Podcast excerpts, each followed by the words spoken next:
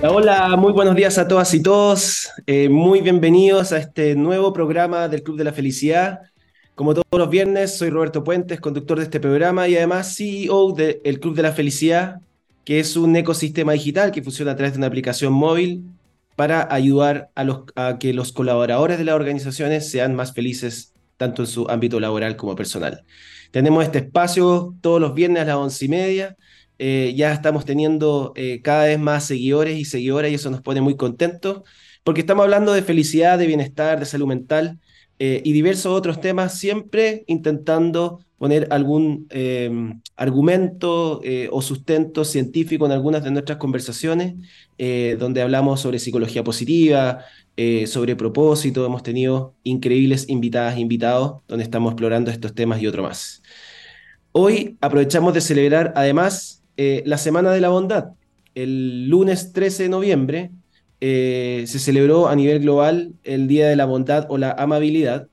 Eh, y en el contexto de, este día tan importante, y quisimos hacer una invitación, ¿cierto?, a reflexionar sobre esto en conjunto con una consultora de análisis de datos que se llama Intelink, y creamos un estudio para hacer qué tan bondadosos somos los chilenos eh, en nuestra vida tanto personal como profesional.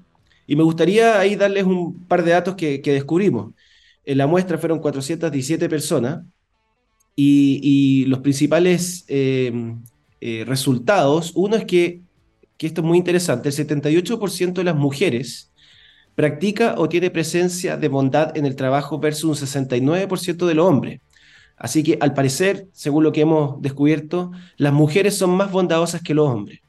También eh, las personas son un 20% más bondadosas en el trabajo que en su vida. Hacíamos las mismas preguntas respecto a la bondad del trabajo con las eh, preguntas respecto a la bondad de la vida. Eh, así que fueron muy, muy interesantes de cómo tendemos a ser más bondadosos en nuestra vida laboral. Y por último, las personas mayores de 50 años tienen más bondad en el trabajo con un 79% versus en su vida un 56%. Así que queremos invitarlos a practicar eh, que seamos más bondadosos. Eh, la bondad podría, podríamos decir que es la sensación que sentimos después de hacer el bien. Eh, y además una cualidad tan bonita y además tan necesaria que tenemos, sobre todo los tiempos que estamos viviendo como seres humanos hoy día a lo largo y ancho de nuestra tierra y también en el mundo completo.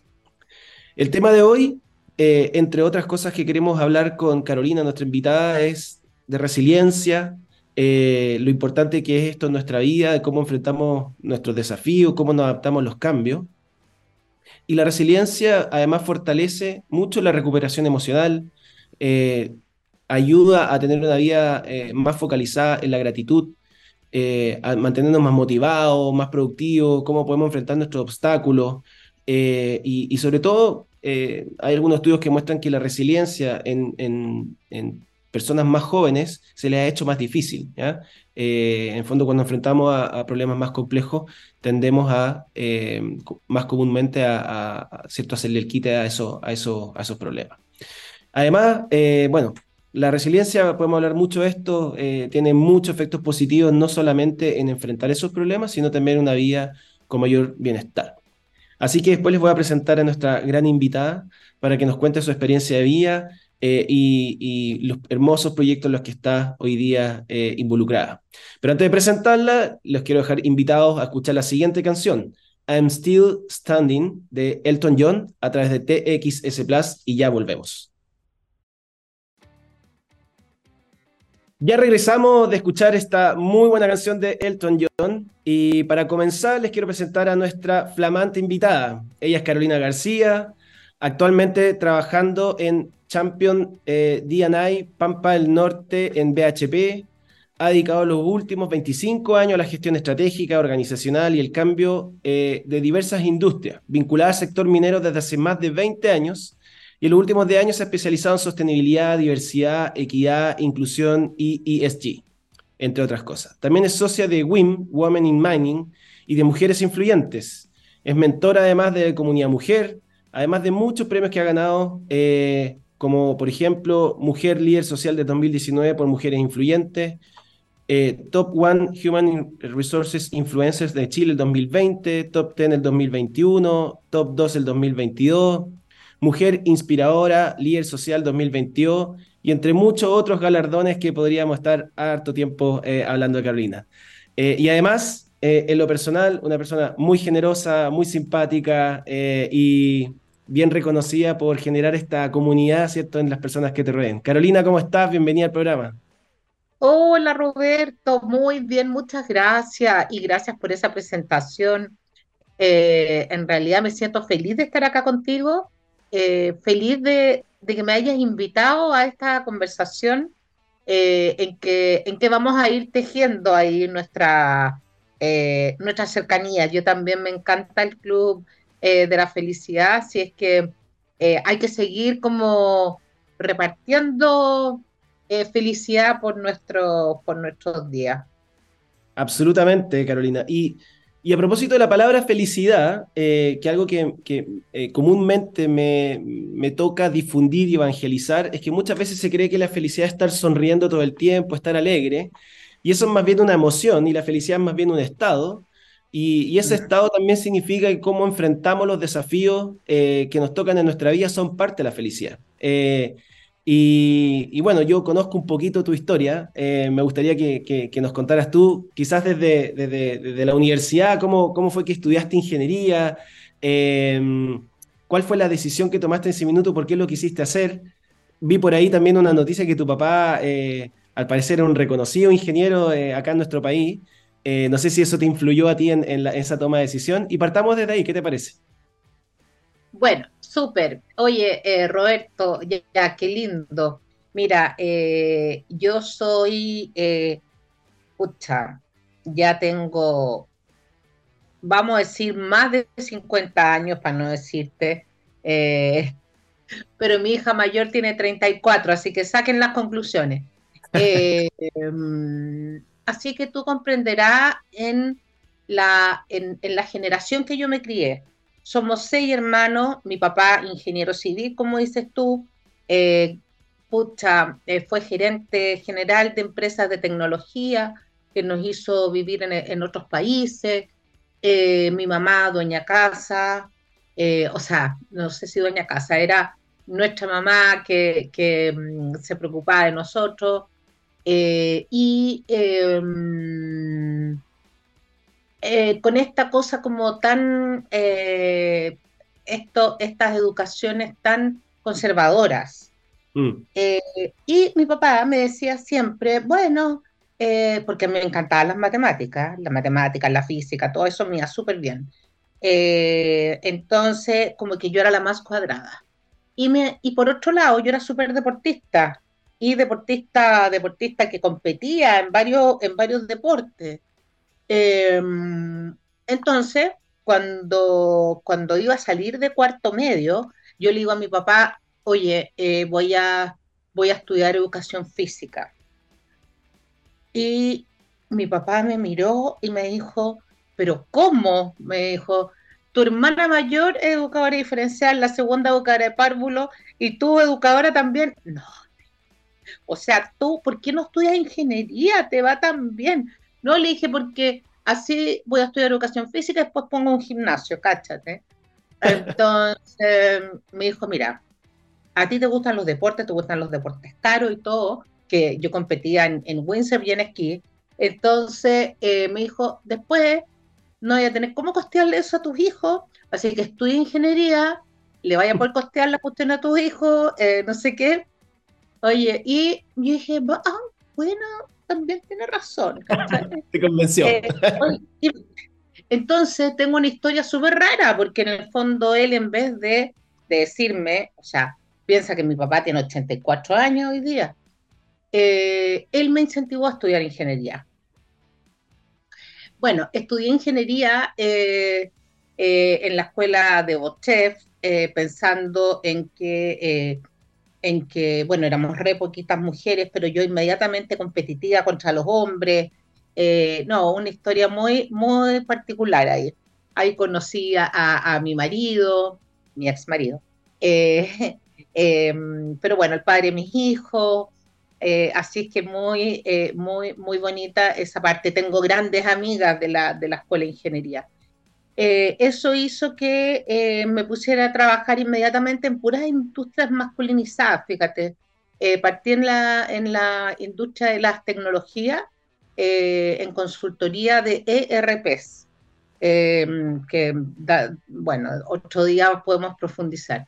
Y después, por una cosa del destino, eh, me contrataron del Consejo Minero eh, para, para hacer eh, como toda la parte de PR, relaciones públicas, porque estaban en el año 2000, te estoy hablando, sabían que tenían que contratar una mujer por esta cosa de que en la minería ya se estaba hablando de que las mujeres tenían que tener una parte importante.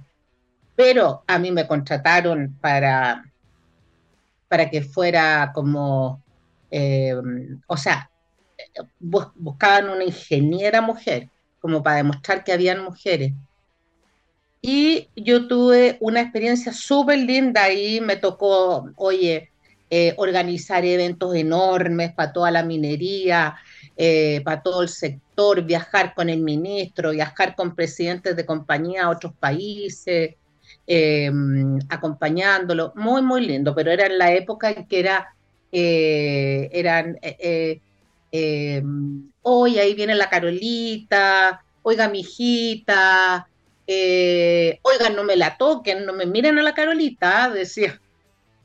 Y bueno, y yo estaba acostumbrada a eso en realidad, ese trato que hoy sería, pero impensable. Claro. Bueno, y después de ahí me llamaron de una empresa de estrategia para que los ayudara a abrir la parte de la minería en Perú, Bolivia, Argentina y Chile. Y ahí, ponte, ahí, ahí fue que en el año 2005, eh, imagínate, yo viajaba cualquier cantidad, Roberto, estaba felizmente separada de mi marido, tenía un pololo en que viajábamos para todos lados, mis hijos bien, eh, y todo, hacía estos deportes, hacía spinning cuatro veces a la semana para poder estar en forma, em, súper activa. Y la cosa es que eh, eh, un día tenía que ir a una reunión en Antofagasta y em, bueno, el taxi que me estaba esperando en el aeropuerto de Antofagasta empezó a andar muy rápido por la ciudad, una ciudad, una carretera vacía, eh, en, que, en que yo iba trabajando en mi computador porque tenía que hacer una, presentación y em, eh, el taxi empezó a andar rápido, a pasar a otros autos, hasta que de pronto se encontró de frente contra un camión. Y ahí em, bueno, eh, mi vida dio un giro inesperado, eh, ya que me rompí la, columna a nivel cervical en la C5, que significaba que quedaba, el diagnóstico era devastador, que iba a quedar con una tetraplegia en silla de ruedas para siempre y con la necesidad de una cuidadora o ayuda las 24 horas porque eh, yo no podía estar sola, no, no, no podía hacer nada sola. Mm. Entonces, eh, realmente era un diagnóstico devastador que eh, yo no me lo podía explicar después de ser tan independiente, súper independiente, independiente de pensamiento, de todo, tener que depender de otra persona porque eh, yo no, no, no, me puedo levantar de mi cama si alguien no me ayuda. Tú, tú me has visto, pues, Roberto. Entonces, eh, de verdad que fue tener que aplicar una gestión del cambio súper fuerte en mí, súper fuerte, lo cual no fue de un día para otro, por supuesto. Eh, y yo quedé, bueno, muy dependiente de otros en que me tenían que ayudar a, comer, a tomar agua, eh, tenía que dormir con alguien adentro de la pieza por si me pasaba algo, porque yo no podía apretar un botón.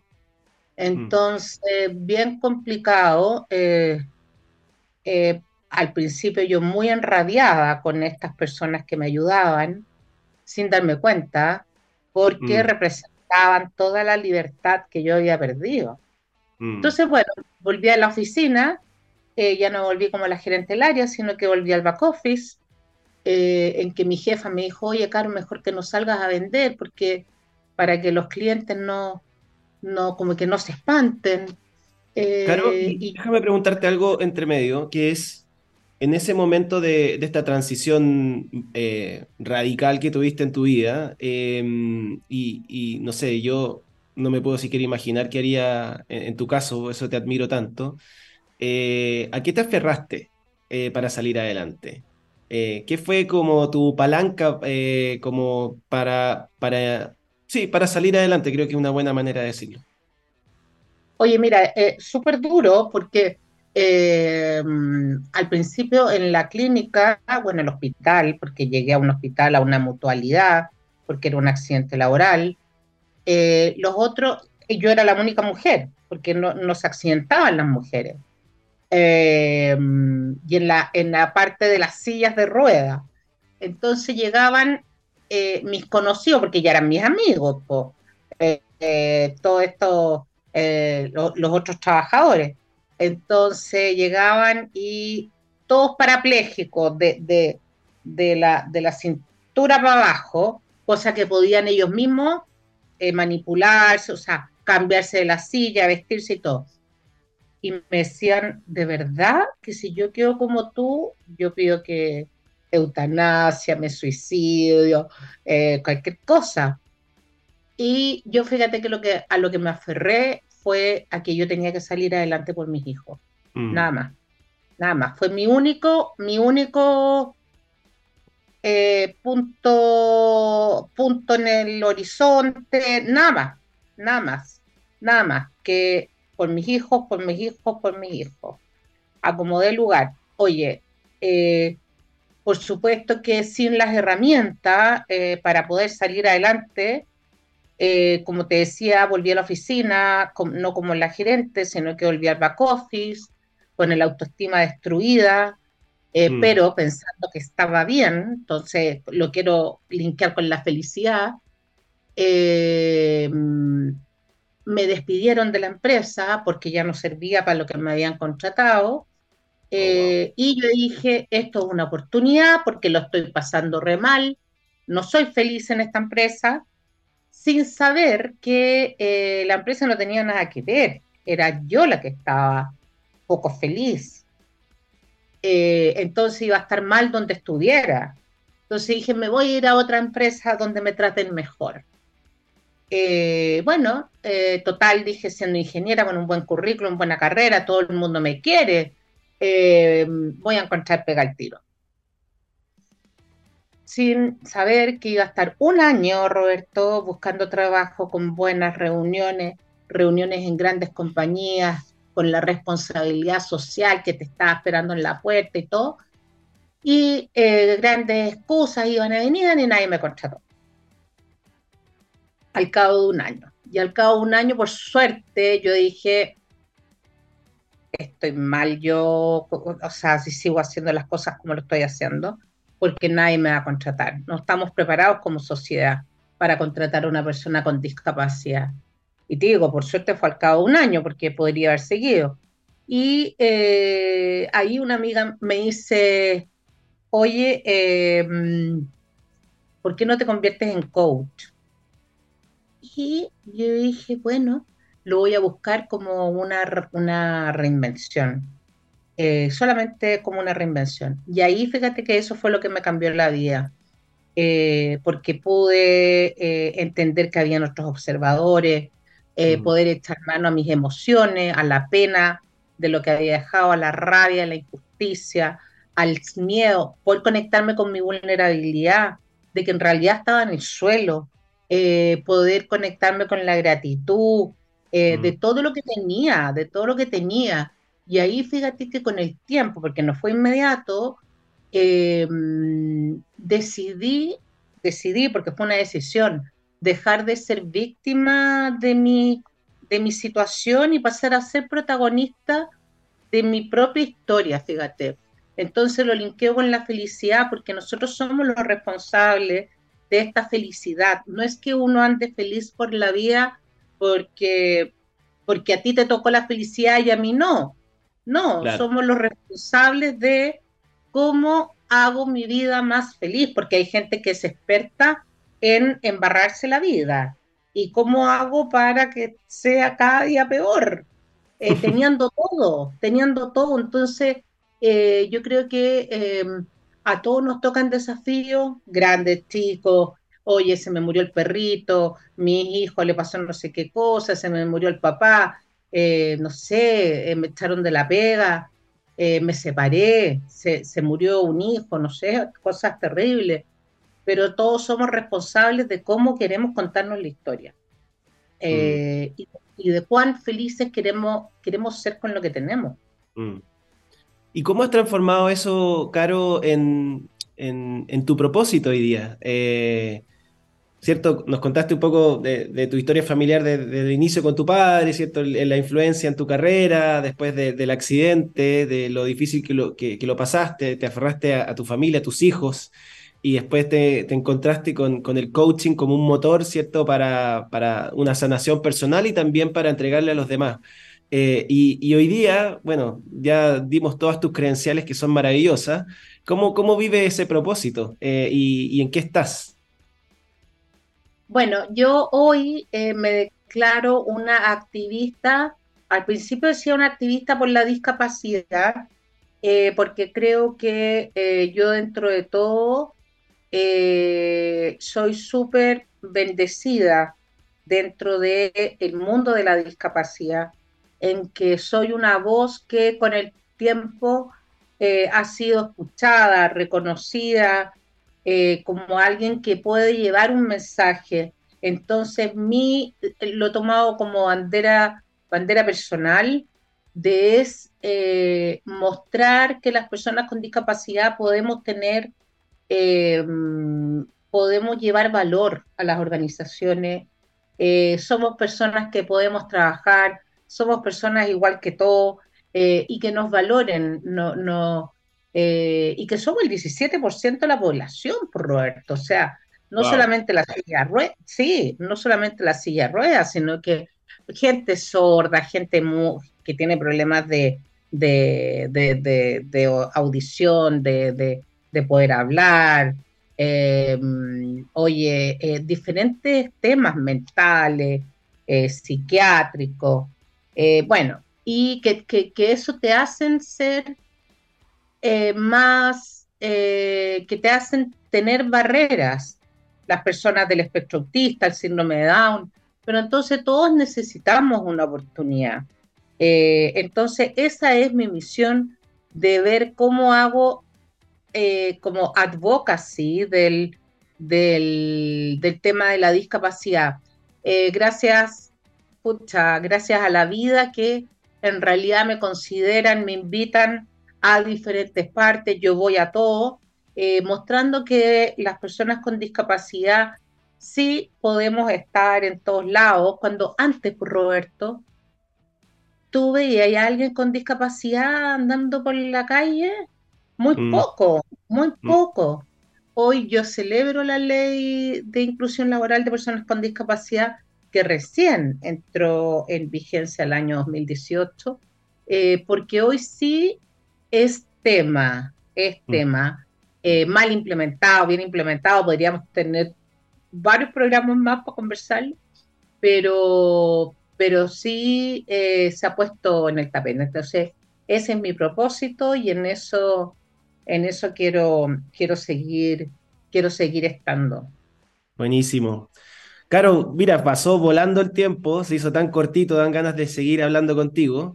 Y, mm, antes de cerrar, eh, siempre terminamos con una pregunta que es, en una frase, solo en una frase cortita, ¿qué le dirías a la Caro de, los 18 años para que sea aún más plena de lo que eres hoy día?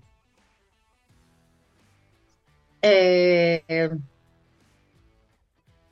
eh, a ver, ay, todos podemos ser eh, agentes de cambio Em, y la cosa es ver eh, cómo poder eh, em, ser como role model de, de los demás eh, haciendo, haciendo buenas acciones. Y por supuesto que cultivar, cultiva las amistades y las relaciones. Qué linda manera de terminar. Caro, muchas gracias por acompañarnos por esta inspiradora conversación, fue realmente increíble. Eh, ojalá que todos la escuchen eh, y, que también entiendan que, que, la decisión de ser más felices depende de nosotros, independiente de las dificultades que estén en el camino. Así que gracias por contarnos tu experiencia y cómo has avanzado en este camino. Y además, eh, los dejamos invitados a quienes quieren más información sobre estas temáticas u otras pueden inscribirse en nuestras actividades de, eh, del Club de la Felicidad, de www.clubdelafelicidad.com. Muchas gracias a las personas que nos estuvieron escuchando. No olviden que esta entrevista estará disponible después en el podcast de TXS Plus para que puedan escucharla. Y además, eh, recordarles que en el contexto del lanzamiento de la aplicación móvil del Club de la Felicidad, tenemos un 40% de descuento para el primer año, solo durante noviembre, así que todavía están a tiempo para eh, escribirnos. Pueden escribirnos en nuestra página. Llegó la hora de despedirnos. Fue un programa realmente inspirador con Carolina. Quedaron muchas cosas por conversar y algunos temas que probablemente eh, los tocaremos más adelante. Y eh, no, no se olviden de seguir con nosotros el próximo capítulo, todos los viernes a las once y media, donde seguiremos hablando de resiliencia, de felicidad, de bienestar, entre otras cosas. Muchas gracias a todos y todas y nos vemos el próximo viernes.